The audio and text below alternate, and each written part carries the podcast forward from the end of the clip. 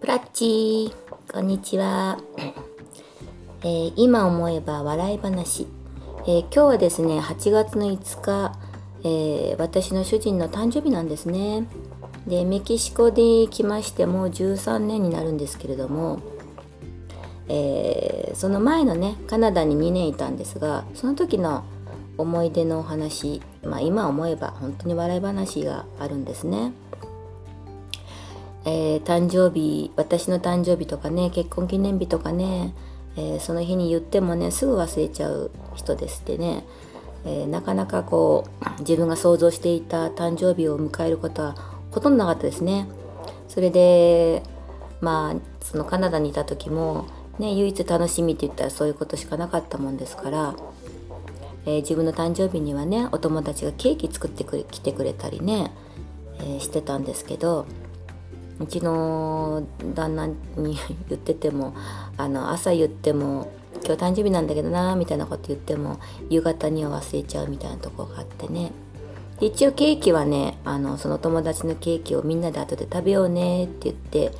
えー、ろうそく立ててねお祝いしようと思ってで夕飯の食事したんですよ。そしたらねあの夕飯食事し終わった後にみんなあのリビングでテレビ見るわけですけど映画とかね。そしたらね私のね誕生日をねすっかり忘れちゃってね。でケーキを食べるなんていうの？用意もしてくんなくてね。これでもうとうとう寝る時間ぐらいになって私がもうもうカンカンに怒っちゃいましてね。部屋にこもりましてね。その頃可愛かったですね、えー、そしたらあの娘がまず気づいてくれましてね。その頃10歳ぐらいだったかな。もっと8歳ぐらいだったかな。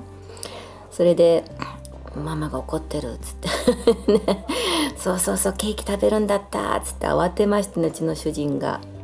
めちゃくちゃ慌てましてね小さなケーキにろうそく立ててね1本ね。で私の主人はですねあの背が186ぐらいでね、えー、で私は151ぐらいでちっちゃいんですよ。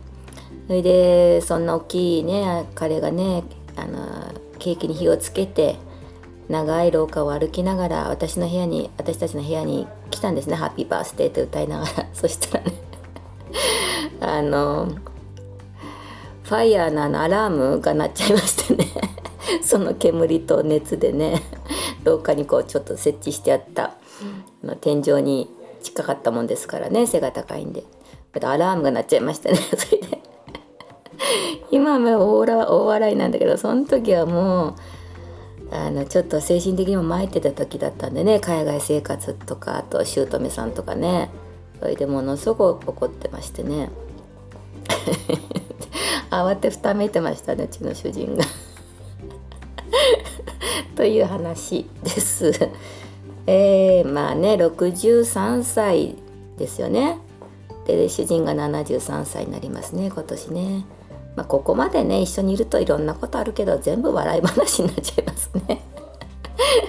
ということでじゃあまたお話ししますね。バイバイ。